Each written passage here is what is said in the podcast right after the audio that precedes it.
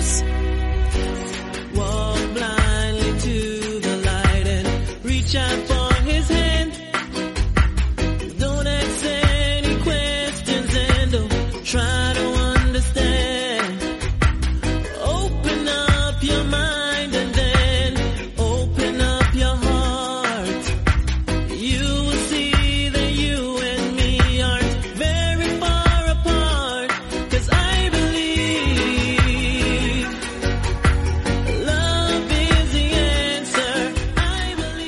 Buenas, bienvenidos todos a una nueva edición de MM Adictos.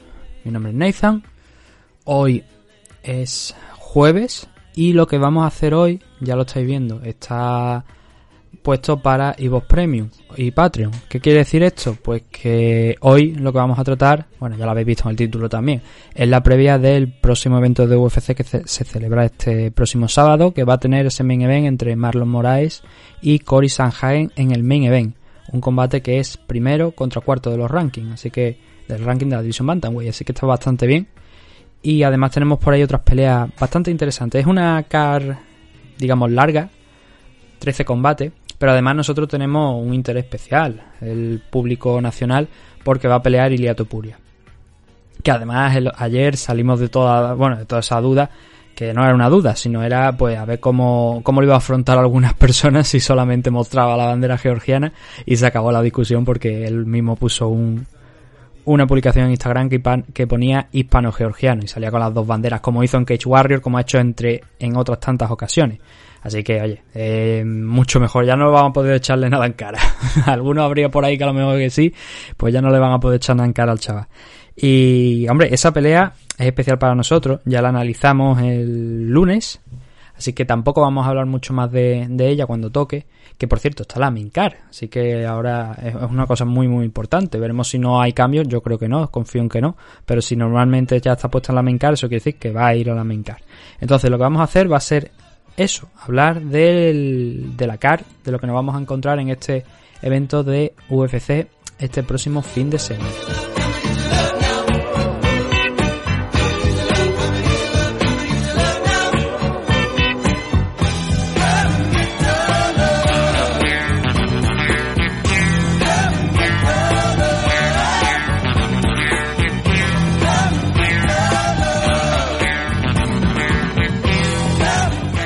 Y podemos empezar directamente diciendo que el primero de los combates es en la división Flyway, que es una división que está un poquito más o menos muerta, pero bueno, que hay... No muerta porque ahora hay acción arriba con lo de Figueiredo y entre los cinco primeros, pero sí que es verdad que no es la división predilecta de Dana White ni de UFC. Entonces, ese primer combate, como decimos, es Tagir Ulanbekov frente a Bruno Silva. Y eh, Tagir está haciendo aquí su debut en UFC, después de haber estado peleando en, Fly Globals y alguna que otra compañía también de allí del, de Rusia. Y viene con un 12-1 de récord en la división Flyway, como estamos diciendo. Con lo cual va a ser un rival más que interesante. Era uno de esos grandes agentes libres que quedan por ahí sueltos, que poco a poco UFC se los está agenciando. Ya vemos que la semana que viene Mateus Ganrot, el doble campeón de KSW, va a pelear, va a hacer su combate de debut en, UFC. Así que ya os podéis hacer la, la idea, ¿no? De cómo están, que se están quedando con todos los agentes libres.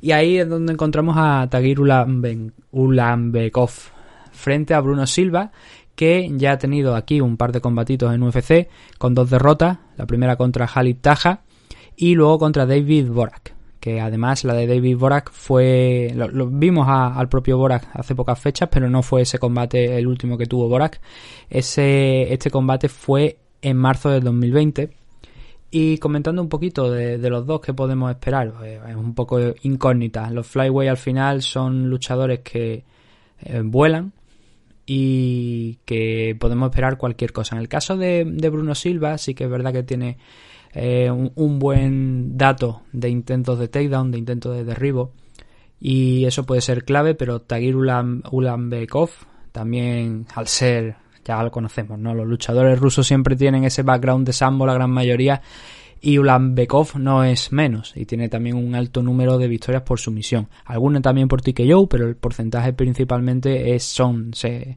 van entre decisiones y especialmente sumisiones, así que podemos esperar un combate igualado, teóricamente arriba y también abajo. Así que con esto vamos a abrir lo que es la noche, el primer combate de la car preliminar y luego tenemos a Tracy Cortés enfrentándose a Stephanie Egger. Este combate es en 135 libras en la división Bantamweight. Aquí tenemos pocos ranqueados, la verdad creo que me parece que probablemente solo esté rankeado los dos luchadores del main event, Marlon Moraes y Cory Sanhagen. El resto ahora mismo tendría que mirar los rankings conforme vayamos avanzando, pues le pegaré también un vistazo para eh, ver si sí o si no, pero es curioso, ¿no? Que tengamos pocos rankeados y, y es más, creo que en el siguiente evento bueno, no, en el siguiente no, porque tenemos a, en el siguiente tenemos a, Ortega contra Korean Zombie, a Brian Ortega contra Chan Sung Jong. Pero también creo que hay poquitos rankeados en esa, en esa car. No es la mejor forma de vender, digamos, los eventos. Pero especialmente aquí llama mucho eso la atención, ¿no? Que solamente tengamos a dos luchadores rankeados. Creo que son solamente los dos del main event. Iremos, volveremos sobre ese tema. Tracy Cortez derrotó a Vanessa Melo en su primer combate ya en UFC después de, pasar por el Contender Series. Y mm, fue una decisión unánime, bastante interesante también, pero no ha peleado desde entonces, prácticamente un año sin pelear. Y Stephanie Egger, la luchadora suiza, con em, un 5-1 de récord y debutando aquí en UFC. A la que, por cierto, vimos en Rising contra King Reina. Y venció, de hecho, no sé si fue, fue no fue la primera derrota de Reina, pero creo que sí me parece que fue una derrota dura. Que ahí fue donde empezó a plantearse la gente si realmente habríamos, le habíamos dado tanto hype a Reina. Eh, teniendo en cuenta pues que hay muy pocas rivales en su peso y, y Stephanie pues la expuso prácticamente por completo. Y esta chica pesa más de 135 libras, es una obviedad, ya lo que estoy diciendo, que el combate contra Reina fue cerca de las 140 libras. Entonces pesa un poquito más. No sé cuánto exactamente, pero sí que es verdad que algo más. Y bueno, va a hacer aquí su debut en UFC contra Tracy Cortés. Yo creo que aquí Tracy es gran favorita. Stephanie Eger, por desgracia para ella, tampoco es que te diga mucho, ni el nombre, ni, ni los rivales que ha tenido hasta ahora. Pero en el caso de quizás el, rival más conocido que ha tenido hasta ahora Stephanie Eger, yo diría que fue Mara Borella, que la han despedido recientemente de UFC y que eh, fue al principio de la carrera de Stephanie Eger. Y Tracy Cortés, pues ya ha tenido por, por, suerte para ella, pues eso, la experiencia de pelear aquí contra Marilla Gapova, que también está en UFC, pero que fue en el Contender Series, y ahora contra Vanessa Melo. También, o sea que eh, Tracy Cortés a todas luces es gran favorita. No deberíamos complicarnos mucho más con, con este combate. Y el siguiente de los enfrentamientos que tenemos es el de. Este sí, este sí que es bueno. Giga Chikache frente a Omar Morales en 145 libras, la división Featherweight. No es el único georgiano Topuria que va a estar aquí en, esta car, sino que también vamos a tener a Giga Chikache. En el caso de Omar Morales, ha tenido dos combates aquí en UFC, ha vencido los dos, el primero contra Do Hyun Ma y el segundo contra Gabriel Benítez. Entre los dos suman más de 50 combates entre Gabriel Benítez y Don Hyun Ma, lo cual nos da a entender el buen nivel y el buen hacer que tiene Omar Morales dentro de la jaula. Antes de llegar aquí venía eh, prácticamente con una gran racha de, finalizaciones en todas las compañías en las que había estado, pero claro, cuando saltas a UFC se complica la cosa. Pero en su caso mm, se ha complicado la cosa, pero ha sido capaz de conseguir la victoria y además dominando, controlando muy bien en, el striking a, su rival, sin pasar muchos apuros tampoco cuando a lo mejor le proponían otra cosa. En general, muy positiva la reacción que, o sea, la reacción, las performances, las actuaciones, el nivel que ha, ofrecido aquí en, en UFC hasta ahora Mar Morales, el luchador de Venezuela. Y Giga Chikache eh, lo conocemos todo por lo que es, un gran striker. Este tío es un kickboxer. eso lo conocemos todos. Venía, ha estado peleando en Glory. Lo que pasa que luego hizo, pues poco a poco, fue haciendo esa transición a, a las MMA. Y aquí en UFC la verdad es que no le ha ido nada mal desde, eh, en lo que lleva de, de combate aquí en la compañía. 3-0 contra gente que a priori son luchadores de MMA y que deberían haberle dado más problemas. Brandon Davis, Jamal Emers, Irwin Rivera. Lo que pasa que la pelea de Irwin es verdad que Irwin la cogió con muy poquito de antelación y obviamente había una diferencia de tamaño y de peso porque Irwin lo tenemos ahora peleando en 135. Aún así se fue su último combate, Giga Chikache se llevó un par de sustos pero en líneas generales controló muy bien ese enfrentamiento. Fue de hecho el que más claro podemos decir que ha ganado de los tres que ha tenido. Y este combate contra Omar Morales va a ser interesante. lo que estoy diciendo, ambos le dan más peso al striking que a otra cosa. Por eso podemos llegar a ver que es un gran emparejamiento entre Omar Morales y Giga Chikatse, sobre todo para Chikatse, ¿no? Si le pones contra un grappler a lo mejor se le puede complicar la cosa, pero teniendo en cuenta que eh, Omar Morales, ya digo, funciona mucho mejor arriba y el combate lo trabaja mucho más arriba, eh, podemos entender que va a ser un buen emparejamiento y un buen enfrentamiento entre ambos. El siguiente, en 135 libras. Ali Al-Kaisi frente a Tony Kelly. Tony Kelly perdió, lo vimos hace pocas fechas, eh, bueno, hace dos meses creo, en su debut aquí en UFC contra Kai Kamaka. Y tuvo un buen combate, de hecho acabó muy bien el enfrentamiento en el tercer round con un... Recuerdo que, que lo comentamos aquí el, ese evento y que hablé de esta pelea y hablé especialmente de Tony Kelly porque si Kai Kamaka ganó los dos primeros asaltos mm, claros, se podría decir que bastante claro. El tercero fue para Tony Kelly y yo precisamente dije que estaba deseando ver un próximo combate de Tony porque demostró que tenía un buen nivel mental y que no desconectó de la pelea a pesar de que en un principio ya la tenía perdida entrando en el tercero, pero él lo intentó, siguió ahí y eso me llamó mucho la atención y estaba deseando ver un nuevo combate de Tony y encima además lo vamos a tener contra Al, Ali Al-Kaisi que viene de una derrota contra Irwin Rivera que creo que no, no es en el mismo evento, pero una semana de, diferencia. Y Ali Al-Kaisi también es un buen luchador. Y el combate que tuvo contra Irwin fue tan justito que también me dejó las mismas sensaciones de Tony Kelly, deseando volver a ver un enfrentamiento de, de Ali. Y oye, parece que al final uno gana, otros pierden. Aquí van a chocar los dos que perdieron con esa semana de diferencia y va a ser bastante interesante. Los dos también son luchadores donde sobre todo trabajan arriba. Tony Kelly quizás a lo mejor podemos esperar que llegado el punto pues intente trabajar en el clinch o algo, pero es menos probable. Y Ali Al-Kaisi también, pero ya digo, lo más probable es que veamos un combate que sea arriba, que es lo que vimos en el último enfrentamiento de, de Tony Kelly. Y Al-Kaisi pues tres cuartos de lo mismo. Lo que pasa es que, mira, aquí, si nos vamos a, las estadísticas, claro, estas son estadísticas que se van haciendo durante el combate y tal. Y hay que tener en cuenta una cosa: Tony Kelly hizo su combate de debut contra Kai Kamaka, pero las estadísticas no mienten, nos, nos dicen lo que nos vamos a poder encontrar, que fueron siete golpes significativos, bueno, siete golpes impactados por minuto, o sea, no lanzados, sino eh, impactados. 760. Es un porcentaje, o sea, es, un, es una cifra muy alta. Un 50% de, de eh, striking accuracy es precisión, que no me salía, precisión del striking. Muy bien, también recibió mucho en ese combate, pero él lo convirtió en una guerra en ese tercer asalto. Entonces podemos esperar eso también en este enfrentamiento, que entre ya mucho más enchufado por ser su segundo combate. Lo mismo para Ali Al-Kaisi.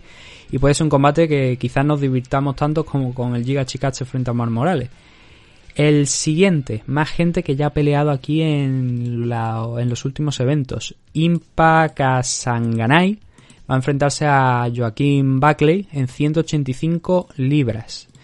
Impa viene de ganar a, a Maki Pitolo también hace cerca de un, mes y un mes y una semanita, un mes y medio aproximadamente, tener una muy buena actuación también contra Maki Pitolo y seguir sumando victorias en ese invicto que ahora ya va de va con un 8-0. No fueron combates quizás súper, digamos, excitantes. los que hemos visto de Impa, que no solamente lo hemos visto aquí, también lo hemos visto en, en el Contender Series en dos ocasiones, pero sí que efectivos y con una buena carga de trabajo y demostrando que es un, un luchador que ese 8-0 está más que justificado. Joaquín Buckley pues viene de pelear contra Kevin Holland, de caer noqueado contra Kevin Holland y poco más, porque ese era el primer combate que tenía aquí en UFC. Anteriormente lo habíamos visto en Bellator hace ya unos dos añitos, pero no había tenido tampoco mucho éxito. Salió con un 3-2 de récord y luego entró en la LFA, que como ya bien sabéis, pues es la antesala ¿no? de, de UFC. Y firmaron de última hora, creo que fue de última hora, si no recuerdo mal, a Joaquin Buckley para enfrentarse a Kevin Holland y no pudo con él, cayó noqueado, donde Kevin Holland jugó muy bien con, con su rival. Sí que me van viniendo ahora flashes de haber visto ese combate. Y, creo que Buckley tuvo alguna oportunidad, pero en líneas generales Holland lo acabó desmontando. Poco a poco fue hasta que llegó en, en el tercer asalto y, y, le metió, creo que fue además una derecha, creo que fue solamente una derecha, me parece que no hubo ni, ni un, que no fue ni una combinación de un 1-2, sino que simplemente soltó la, la, derecha y acabó noqueando a, a Joaquín Buckley si no fue así, pues ya digo, si tengo que guardar en la memoria todas las, las, escenas de finales de combate, al final, pues se me complica mucho la, vida y no estoy por la labor. Pero creo que fue eso, me parece. Que le metió esa, una derecha que lo dejó seco después de tener un combate donde al principio Holland jugó con fuego, pero que al final se demostró que era muy, muy superior con el alcance, con la distancia. Y Joaquín Buckley, ya digo, intentó llevar la guerra a a Kevin Holland, pero no pudo, no pudo y Kevin Holland le dio bastante. Hablábamos antes de las estadísticas de de Tony Kelly, que decíamos 7,60 ¿no? de golpe impactado. En el caso de, de Joaquín Buckley, en su único combate en UFC contra Kevin Holland, sumó los cifras contrarias, 7,50 de los recibidos. Y es un dato a tener en cuenta, pero claro, el rival es totalmente distinto. Es un rival que tiene también bastante hype detrás por las actuaciones que ha tenido, que es favorito para este combate, pero va a estar a priori mucho más igualado que el primer enfrentamiento que tuvo Buckley aquí en UFC contra Kevin Holland. Impa Kasanganay, pues ahora yo diría que está enfrentándose a rivales que están más o menos en, en una línea de una curva de aprendizaje más o menos decente Así que habrá que estar atento a ver quién sale de aquí, si Impa sigue con ese invicto o Joaquín es capaz de, de derrotar y sumar una, la primera victoria aquí en UFC en su segundo enfrentamiento. Rodrigo Nascimento eh, contra Chris Daukaus en 265 libras. A Rodrigo Nascimento, este también es de los que tiene cierto hype, lo que pasa que todavía no se ha enfrentado contra un rival decente. Sin embargo, eh, noqueó, bueno, noqueó, perdón, finalizó a su rival Dontel Mage en su combate de debut aquí en, UFC para sumar ese 8-0 de récord, donde tiene un poquito de todo. Tiene victorias por sumisión, tiene victorias por KO.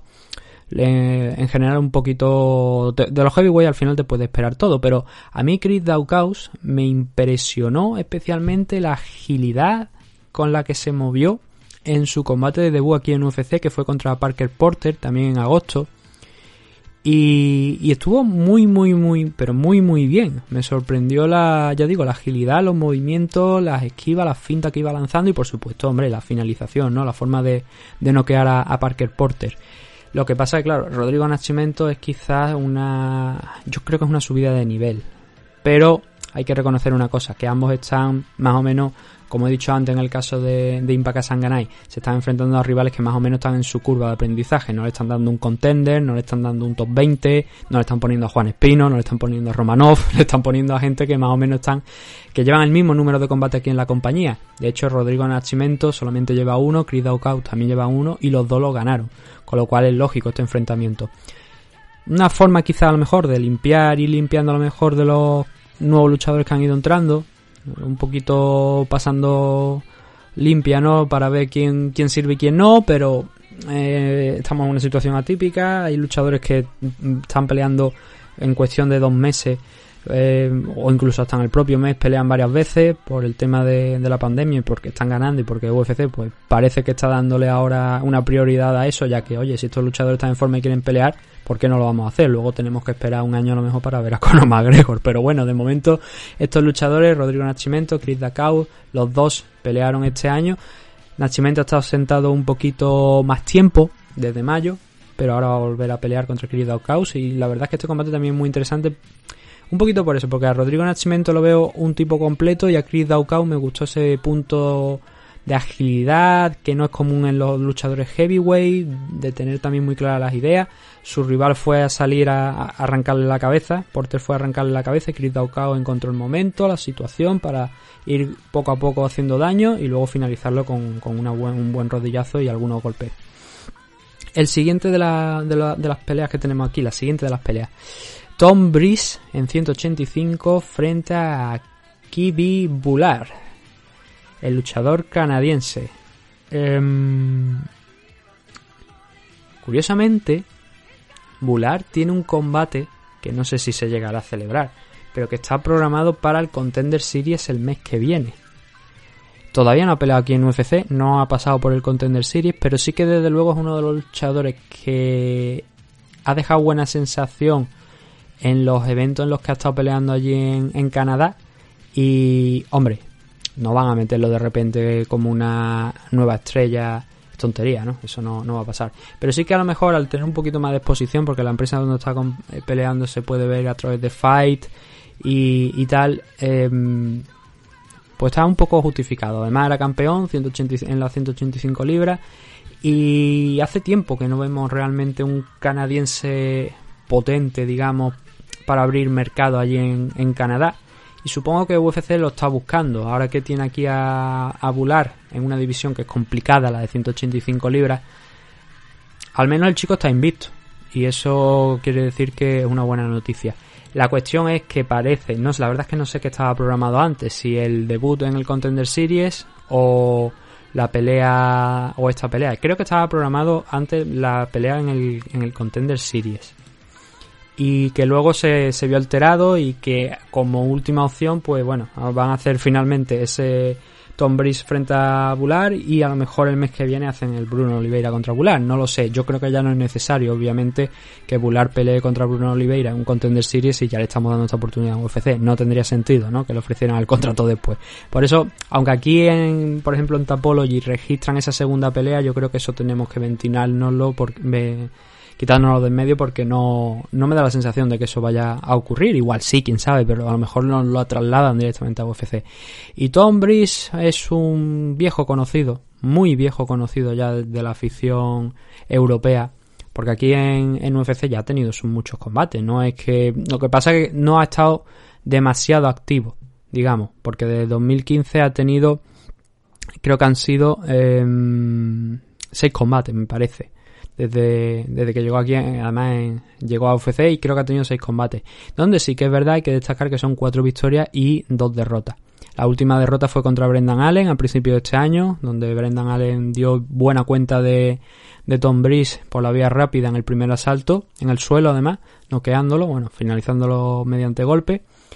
Y bueno, a ver, no hay grandes, se han quedado un poquito los luchadores del Reino Unido ahora mismo, quitando Conor McGregor, Darren Till también es popular, pero parece que son cuando ahora no hay tantos como a lo mejor antiguamente, ¿no? Donde todo, todos los eventos de UFC, allí en te veías varios, estaba Ross Pearson, estaba Michael Bisping, el propio Dan Hardy y otros muchos luchadores, incluso en la división heavyweight también había alguno por ahí fuerte, Oli Thompson, Phil de Fry me parece que también es británico, luchadores que por lo menos a lo mejor al público les sonaba o lo habían visto y parece que ya no está viendo tanto. Sin embargo, aquí, bueno, pues Tom Breeze, el problema es ese, que ha sido no irregular, pero no irregular en el tema de victoria derrota, porque hay un 4-2 es una cifra muy buena.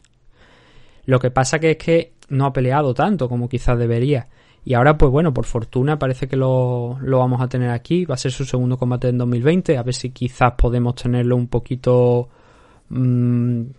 pues más de seguido, porque tuvo una ristra de, combates cancelados, bien sea por su por lesiones suyas, bien sea por la de su rival. Y el 2018, prácticamente 2018-2019, ese año lo, lo, lo dio por perdido, entre lesiones suyas y de su rival. Ahora va a tener este combate contra Bular aquí. Yo creo que eso es interesante porque Bular ha estado bastante activo. Viene una lesión, pero ha estado activo. Mucho más activo de lo que ha estado Tom Breeze a lo largo de, los años. Y vamos a ver si ese parón tan...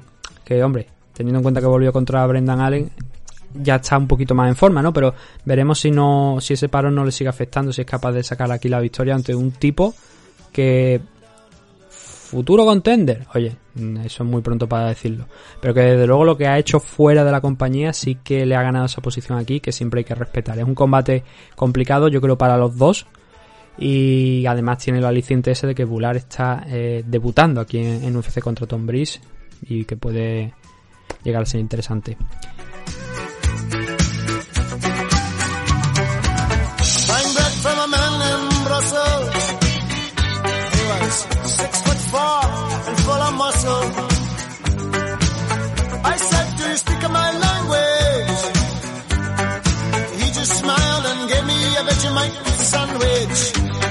Eso es todo lo que teníamos en la car preliminar, en esos primeros siete combates.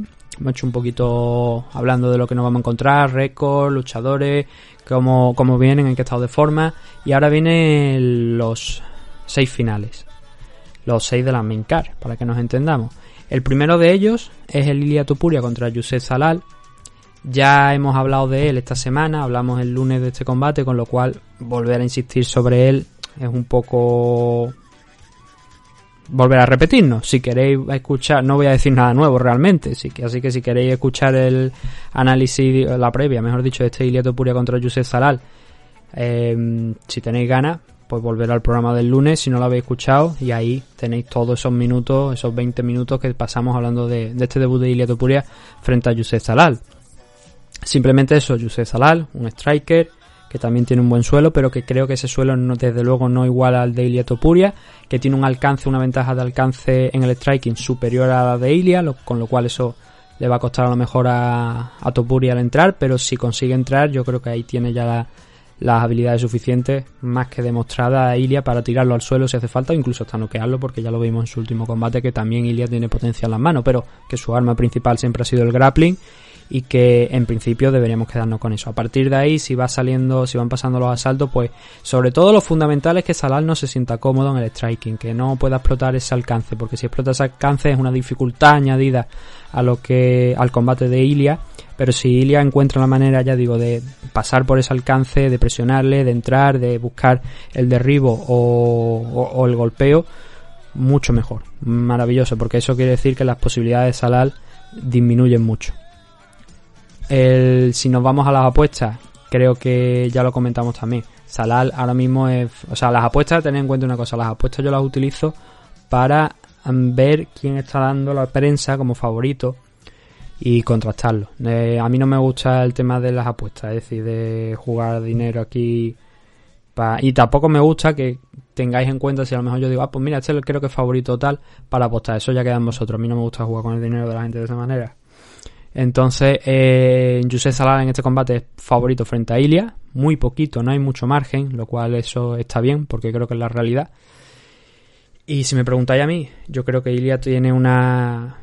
mm, mejores opciones, habría, eso está claro, pero es la que es. Y es en short notice, con poquito tiempo de preparación, pero es lo que hay.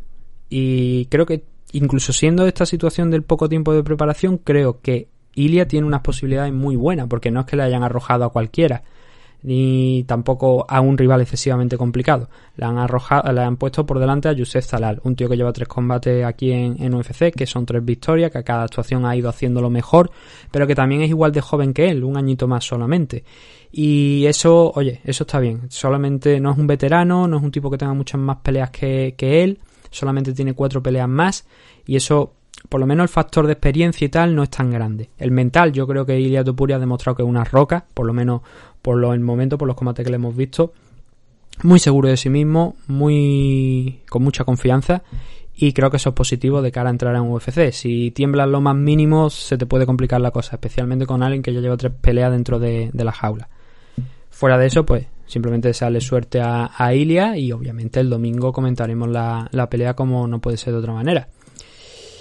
Pero ahora vamos con los otros combates que no habíamos comenta- comentado y que sí que procede comentarlo. El primero de ellos, otro combate heavyweight. Tenemos varios combates heavyweight aquí en esta card. Tenemos hasta tres. Este es el segundo. Tom Aspinal enfrentándose a Alan Baudot. Precisamente hablaba antes de luchadores mm, que los británicos, que no veo tanto luchador británico quizás ahora últimamente, o que por lo menos sean fácilmente reconocibles, que tengan popularidad, pero ahí sí que encontramos a, a Tom Aspinall, que venía de Cage Warriors y noqueó en muy poquito tiempo a Jake Collier. Su combate de regreso quizás ha sido demasiado, entre comillas, tarde, en el sentido de eh, esperábamos que, hombre, vimos a Chimaev, ¿no? Que pasó por encima de su primer rival eh, cuando entró y luego a la semana le dieron otro.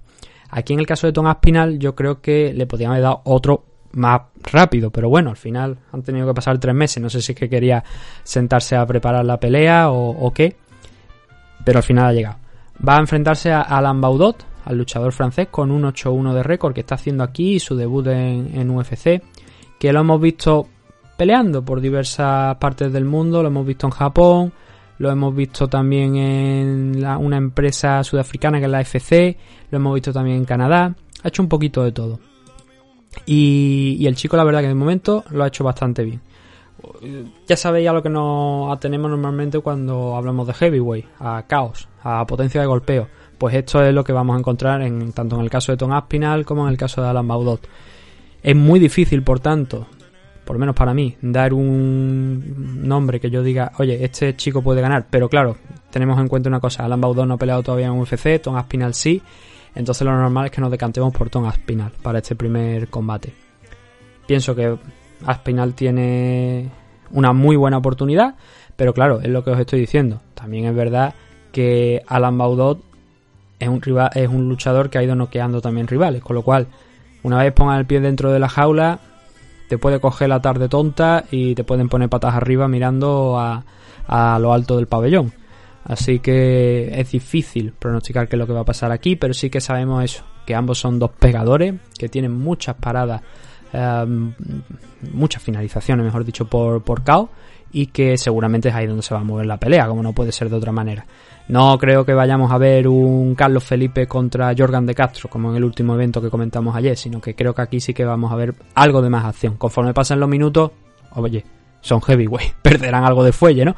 Pero confío en que no lleguemos al punto en el que, no, que vimos ese pasado fin de semana con el UFC Fire Island 4, con ese Comain Event entre Jorgan de Castro contra Carlos Felipe, que fue jodidamente atroz. Marcus Pérez contra Dricus Duplessis. Este combate es muy bueno. Eh, mucha gente estará diciendo Dricus Duplessis. No conocemos a este luchador. Bueno, pues este chico viene de KSW. Y viene también de ser campeón. Que no es que estemos hablando de un luchador que pase por KSW, no. Es un chico que fue campeón en KSW derrotando a Roberto Soldich. Luego perdió el combate de revancha, pero Roberto Soldich es un luchador de muchísimo nivel. Que llama la atención que firmen a Dricus Duplessis y que sin embargo todavía no tengamos a, a Robert Soldich aquí. Pero Robert Soldich es uno de los mejores luchadores que tiene KSW y es el actual campeón de la división Welter. Y ya digo, Dricus Duplessis fue capaz de derrotarle, perder la revancha, pero bueno, nos dice mucho de lo que es este chico.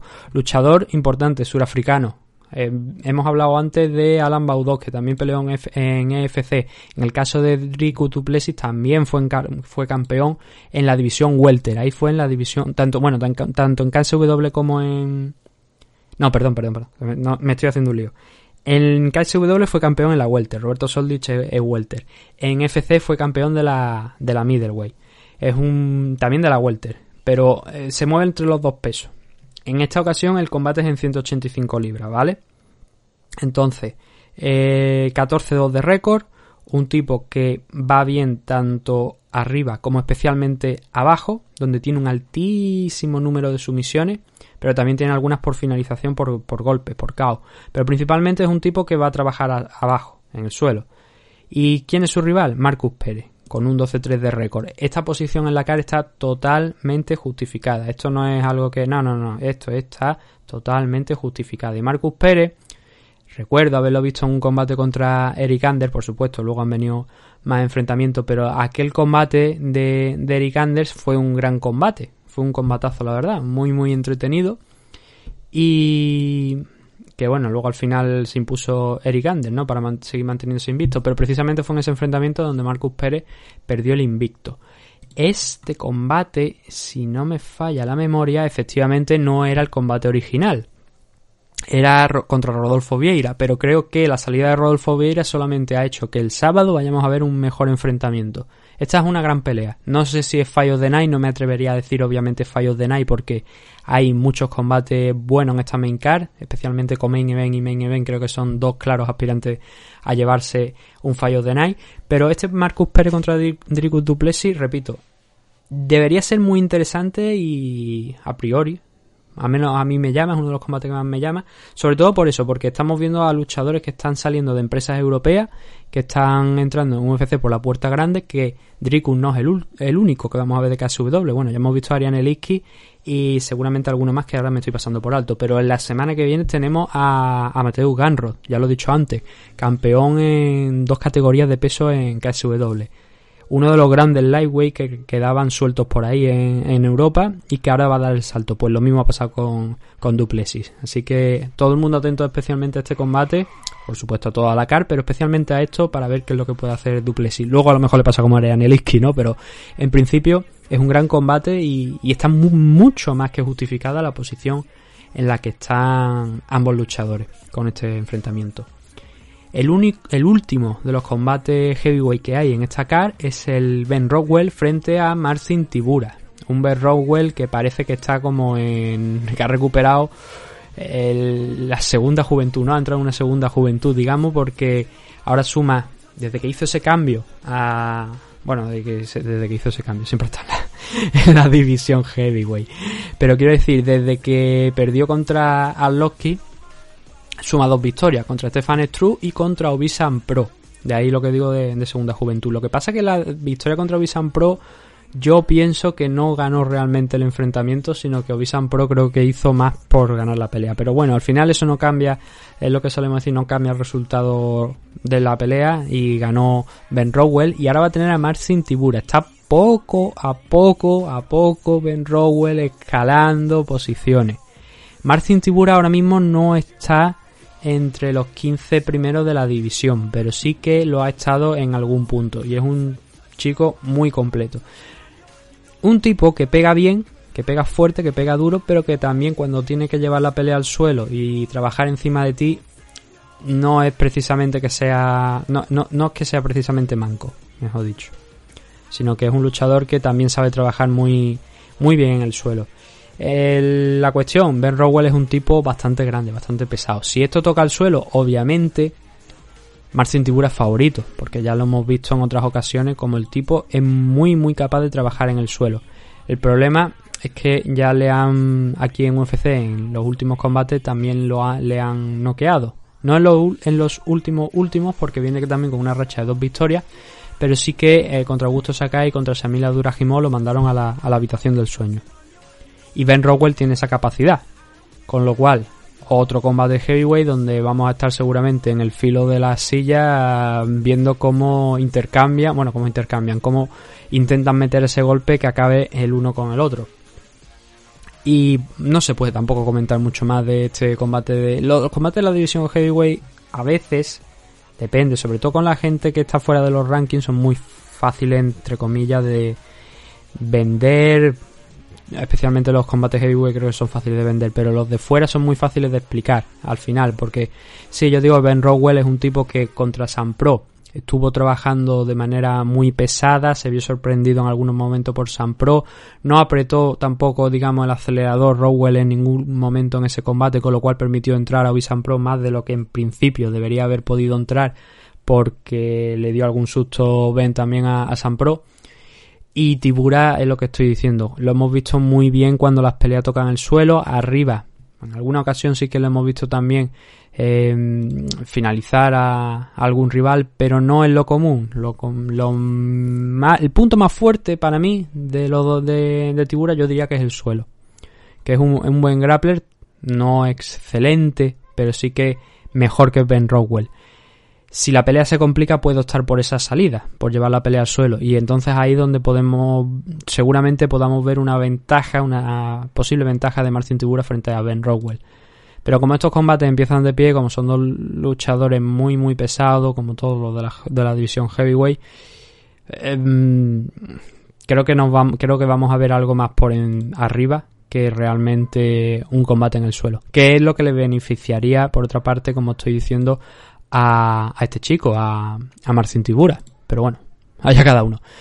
Edson Barbosa frente a Makwan Amirhani. Este ya por fin es el primer combate serio.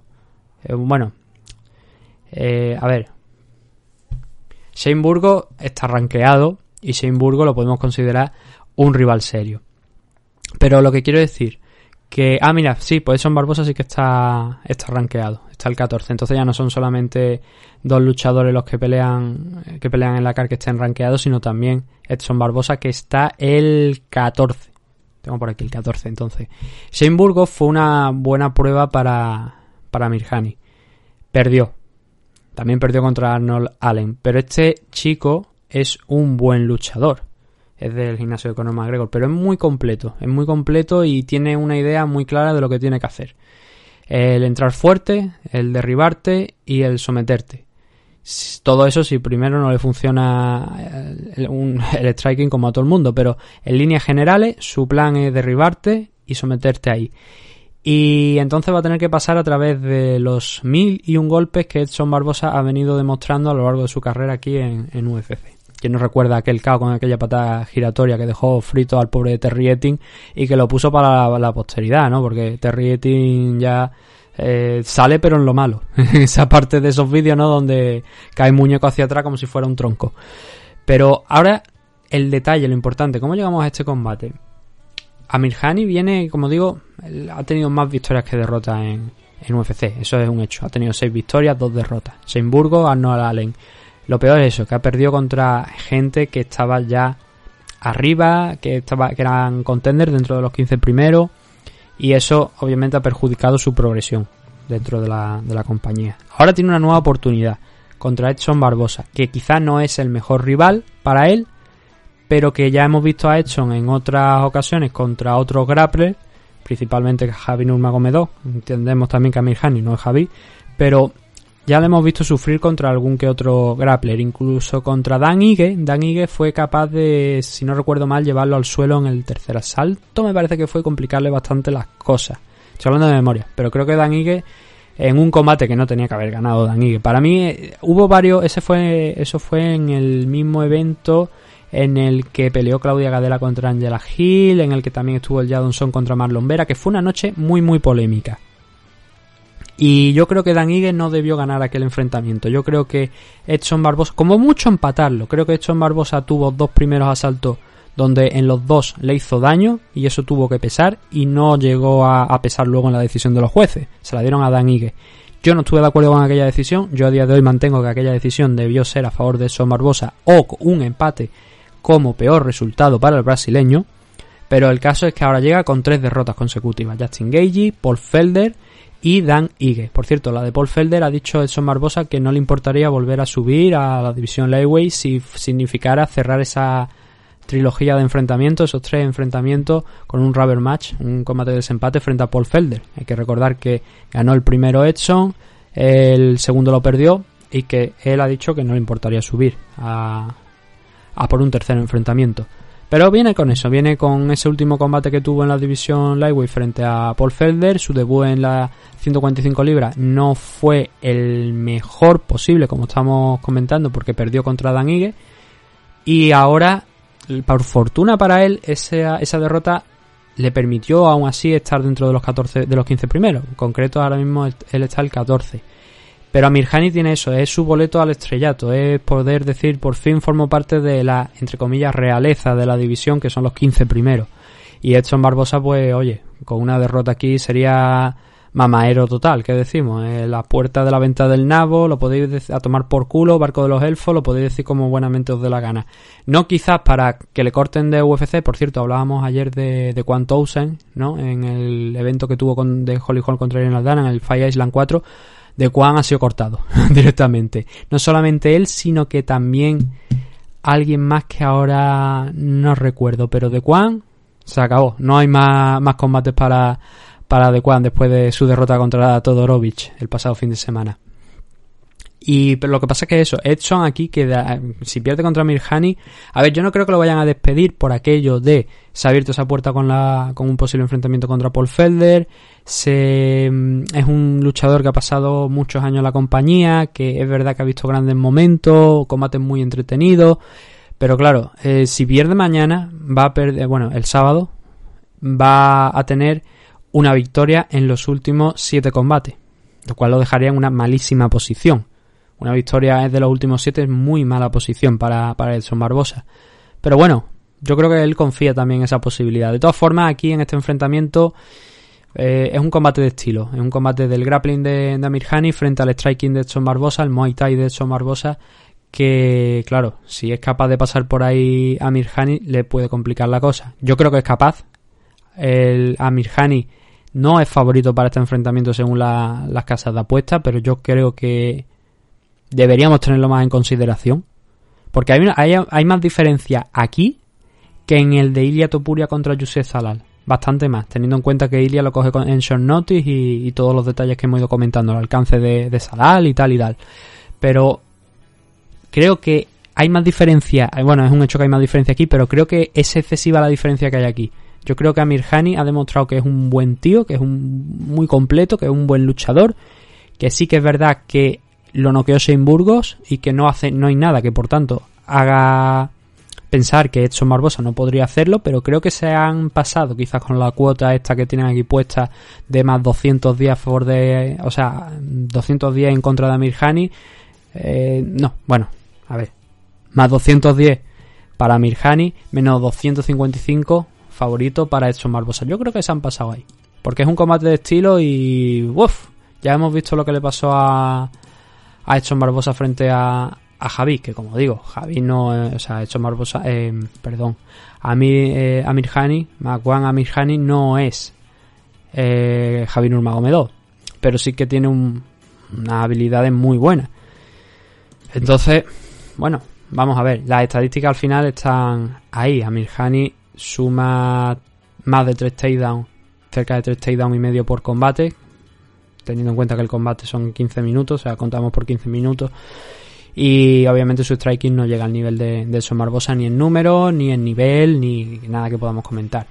Es difícil llevar a Barbosa al suelo, pero conforme pasen los minutos, hemos visto que es más fácil.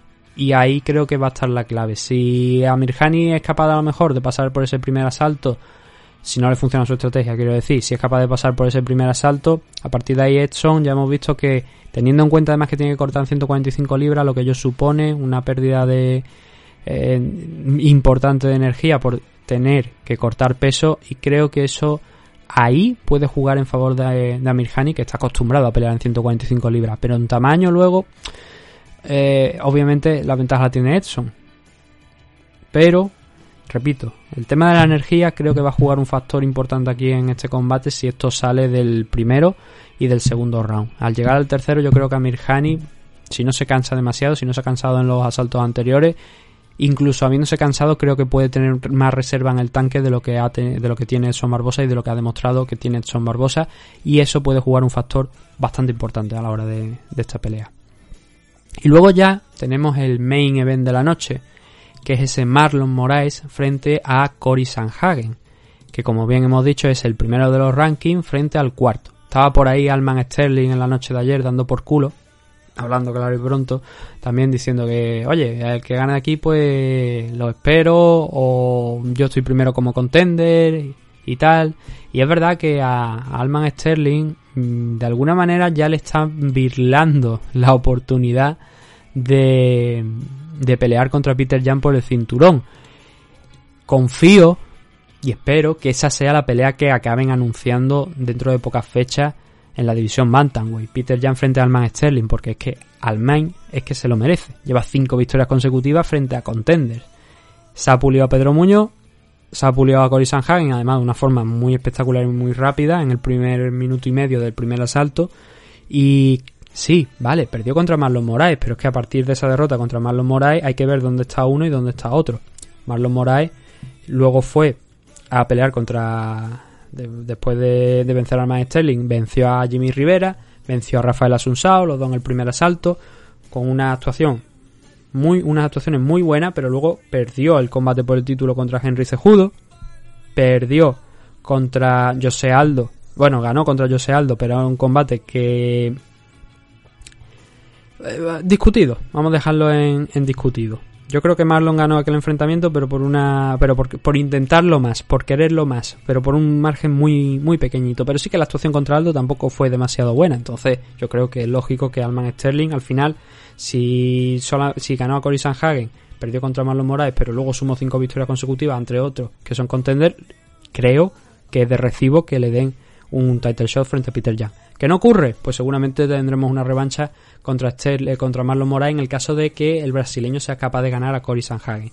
Que no lo va a tener nada fácil, pero sí que es verdad que Cory, ante el gran escollo que ha tenido en su carrera aquí dentro de, de UFC, que ha sido Alman Sterling, no brilló. No brilló, le pasaron por encima. Tampoco es que viéramos mucho, no dio oportunidad para ver mucho, pero sí que aquí le hemos visto grandes actuaciones. Fue capaz de, de derrotar a Rafael Asunsao, un auténtico veterano de la división, a John Lineker también, y se generó en- tras esos combates bastante hype, que bueno, luego desembocó en ese enfrentamiento contra Alman Sterling, que no era lo que tenía en mente UFC, porque lo que tenía en mente era un Frankie Edgar frente a Cory Sanhagen para hacer el debut de Frankie en 135 libras. Lo que pasa que eh, Frankie dio un paso al frente para enfrentarse al Korean Zombie, me parece que fue. Dejadme que porque estoy comprobando el récord de, de Frankie para. Sí, efectivamente. Se enfrentó a- al Korean Zombie para salvar el evento. Y claro, la pelea contra Cory Sanhagen era 15 días después, me parece que, que se celebraba. Y ese combate, pues obviamente hubo que tumbarlo porque Frankie cayó, perdió por, por KO, me parece que fue además contra, contra el Korean Zombie. Y eso, ese combate hubo que cancelarlo. Nos llevó, por tanto, al Arman Sterling contra Cory Sanhagen, que ese sí que ya se celebró en el UFC Fight Island, que fue el... No, no, este se celebró en el Apex. Este todavía se celebró en el Apex porque fue en junio, fue en julio ya cuando saltaron a la, a la isla. Y bueno, el caso es que en aquel momento Alman Sterling lo finalizó por la vía rápida. Sanhagen es un tío muy completo. Es lo que se conoce como un well-rounded. Hace bien todo, pero no destaca en ninguna cosa en concreto. Y Marlon Moraes le hemos visto que su striking es peligroso, que su grappling no lo es tanto, pero que tiene una cosa que nos hace dudar quizá de su rendimiento, o personalmente a mí me hace dudar de su rendimiento, y es que Marlon Moraes se deshincha conforme va pasando el tiempo. Y lo hemos visto, porque esas tres victorias consecutivas que tuvo Alman Sterling, Jimmy Rivera y Rafael Asunsao, antes de esa pelea contra Henry Cejudo, fueron todas en el primer asalto. ¿Qué pasó en el combate de Henry? Tuvo la oportunidad de finalizar a Henry en el primero, porque conectó al- algún buen golpe que, que hizo que Henry dijera, uy, me parece que aquí hay una diferencia entre los Bantamweight y yo. Pero luego no pudo igualar la energía de Henry durante los asaltos siguientes y lo acabó pagando. Y contra Aldo le pasó algo parecido. Acabó pagando los esfuerzos, pero la decisión al final se le fue porque simplemente lo intentó un poquito más. Entonces, conforme vayan pasando los minutos, Marlon Moraes pierde fuelle. Y hay que recordar una cosa, que este combate no es a tres asaltos, este combate es a cinco. Entonces, no hay que volverse loco al principio. Y esto es lo que la estrategia a lo mejor que puede tener en mente Cory Sanhagen. No hay que volverse loco al principio porque al principio es precisamente donde Marlon Moraes más se ha demostrado que puede brillar. Conforme vaya pasando el combate, se le van a ir complicando las cosas. Y Cory Sanhagen, que yo recuerde, me parece que nunca ha estado en un combate de 5 minutos y es una. eh, o sea, de 5 minutos. A un combate de 5 asaltos y eso también juega en su contra. En el caso de Marlon Moraes sí que lo ha estado. Lo que pasa es que no ha llegado realmente a. a cumplir el tiempo hasta el final. Y eh, va a ser un terreno nuevo para ambos si llegamos a ese cuarto o quinto asalto. Con lo cual es bastante difícil pronosticar qué va a pasar en ese cuarto y quinto asalto, pero sí que hemos visto que Marlon Moraes con el paso del tiempo va deshinchándose, va desinflándose y va perdiendo energía. Y eso Cory Sanhagen lo tiene que tener en mente a la hora de planear la estrategia. Si no le cogen pronto como le pasó contra, contra Alman Sterling, conforme vaya pasando el tiempo, si va poniéndole una dosis de trabajo donde Marlon Moraes no se, no esté cómodo y se le ve, se vea obligado a trabajar y a, y a buscar un poquito también el intentar controlar la pelea, sacar cardio de él, hacerle trabajar. Cory Sanhagen tiene bastantes opciones si eso funciona de esa manera. Si no, pues eh, Marlon Moraes extenderá a lo mejor un poquito más ese todo esto suponiendo que lleguemos al cuarto y al quinto extenderá un poquito más eh, su, su cardio y le permitirá llegar a los últimos asaltos con un- alguna mínima reserva pero ya digo no es lo común yo creo que Marlon Moraes sufre sufre conforme va pasando los minutos y creo que Cory Sanhagen debe intentar explotar eso sin volverse loco por supuesto de hecho, las casas de apuestas están dando como favorito a Cory Sanhagen también en un margen muy parecido al del combate de Ilia Topuria contra Yusef Zalal, teniendo en cuenta la diferencia en importancia que hay en, entre ambos. Pero eso, yo creo que Cory Sanhagen debe hacer trabajar arriba a, Marlon Moraes, que tenga que moverse, que no esté estacionario, que no esté clavado en el suelo, que tenga que trabajar, que tenga que sentirse en situaciones de peligro para que mm, ese cardio vaya poco a poco disminuyendo. Y si luego también es capaz con Sanhagen de arrastrarle al suelo y hacerle trabajar ahí, muchísimo mejor. Pero en un principio los dos lo hemos visto que su arma principal es en el striking. Aunque como digo en el caso de Cory Sanhagen sí que ocasionalmente le vemos intentar esos takedowns para llevar la, la pelea al suelo, arrastrarla y ahí trabajar un, un poquito más. En el caso de Marlon Moraes no es tan común ese, esos intentos de takedown. Así que tenemos que estar atentos a eso. Yo creo que un factor principal va a ser, como digo, el cardio. Y luego ya en el tema de habilidades, Marlon Moraes ha demostrado que tiene mucho poder en las manos y en las piernas también. Y que Cory Sanhagen va a tener que tener un, ojo a eso. A partir de ahí yo creo que Cory Sanhagen es un poquito más completo en todo que, que Marlon Moraes. Y la verdad es que esa- esas apuestas, tal y como están puestas, yo creo que están justificadas, por lo menos. Yo creo que eh, son muy justas, pero creo que está bien inclinarse en favor de Cory Sanhagen, sobre todo, ya digo, si eso pasa del primero o segundo asalto. Esto es todo lo que teníamos en esta car. Datos del final que hay que recordar antes de la despedida. Pues que esto se va a celebrar el 10 de octubre eh, a las 5 de la tarde en horario del este. Eso quiere decir que aquí vamos a tener que verlo de noche, pero no muy tarde. No va a ser excesivamente tarde. Con lo cual, sí que va a ser tarde a lo mejor para ver a Ailia Topuria contra Yusef Zalal, pero el resto de la CAR, la, me- la CAR preliminar va a empezar a un horario pues más ajustado.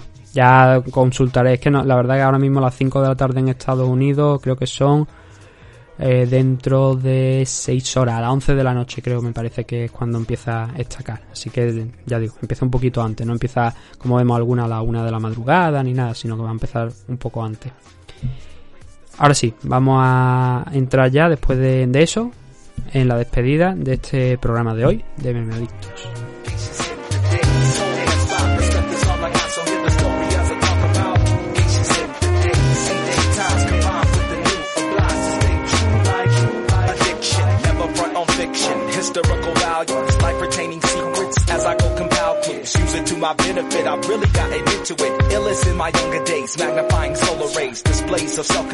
nos despedimos ya de, este programa, sin olvidar daros las gracias a todos. Sigo leyendo vuestros mensajes, los que estáis mandando en torno a, a la propuesta que hice el lunes, a cómo vamos a afrontar, a afrontar el resto del programa. Invitando nuevamente a que enviéis cualquier mensaje, cualquier comentario sobre MMA o sobre alguna cosa que queráis que se lea en el programa, lo podéis hacer. ¿Dónde? Twitter, arroba mmadicto o por mensaje directo. Nos podéis escribir tanto un tweet como un mensaje directo. En Facebook, mmadictos. En Instagram, mmadictos-podcast. En YouTube, mmadictos TV. En Twitch también es mmadictos TV. Por correo electrónico, por supuesto, mmadictos.gmail.com. Y también podéis escribirnos a través de iVoox, que es ahí la plataforma principal. Aunque también, como sabéis, tenemos Apple Podcast y Spotify. Podéis encontrar el programa en las tres plataformas. Pero los mensajes, si vais a hacerlo por iVoox, os recomiendo, o sea, si lo vais a hacer por alguna de las tres plataformas, por supuesto, como dije el otro día, os lo recomiendo a través de iVoox.